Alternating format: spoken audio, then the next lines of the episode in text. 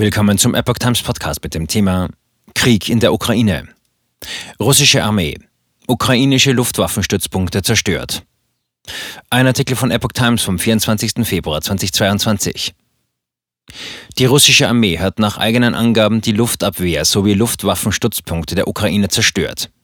Die militärische Infrastruktur der Luftwaffenstützpunkte der ukrainischen Streitkräfte wurde außer Gefecht gesetzt, zitierten russische Nachrichtenagenturen am Donnerstagmorgen das russische Verteidigungsministerium.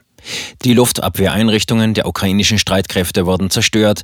Kiew meldete den Abschuss von fünf russischen Kampfjets und einem Hubschrauber.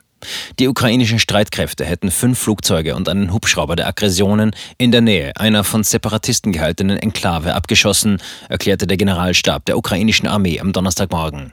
Der russische Staatschef Wladimir Putin hatte in der Nacht zum Donnerstag in einer Fernsehansprache eine Militäroperation in der Ukraine befohlen. Wenig später waren in mehreren ukrainischen Städten, darunter auch in der Hauptstadt Kiew sowie den Hafenstädten Mariupol und Odessa, Explosionen zu hören. Die Separatisten haben nach dem russischen Einmarsch die Einnahme von zwei Kleinstädten in der Ostukraine gemeldet. Es handele sich dabei um Stanitsia Luhanska und um Schischastja. Demnach sind russische Truppen über den Fluss Siversky Donetsk vorgedrungen, der bisher die Frontlinie bildete. Die Behörden in Kiew bestätigten zugleich das Vordringen der pro-russischen Kräfte auf das von ukrainischen Regierungstruppen kontrollierte Gebiet. Der ukrainische Präsident Volodymyr Zelensky rief den Kriegszustand aus.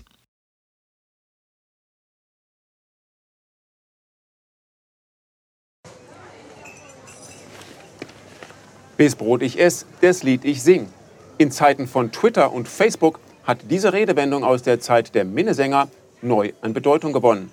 Bis Brot ich ess, das Lied ich sing bedeutet in der Medienwelt, dass Zeitungen die Interessen derer vertreten, die sie bezahlen.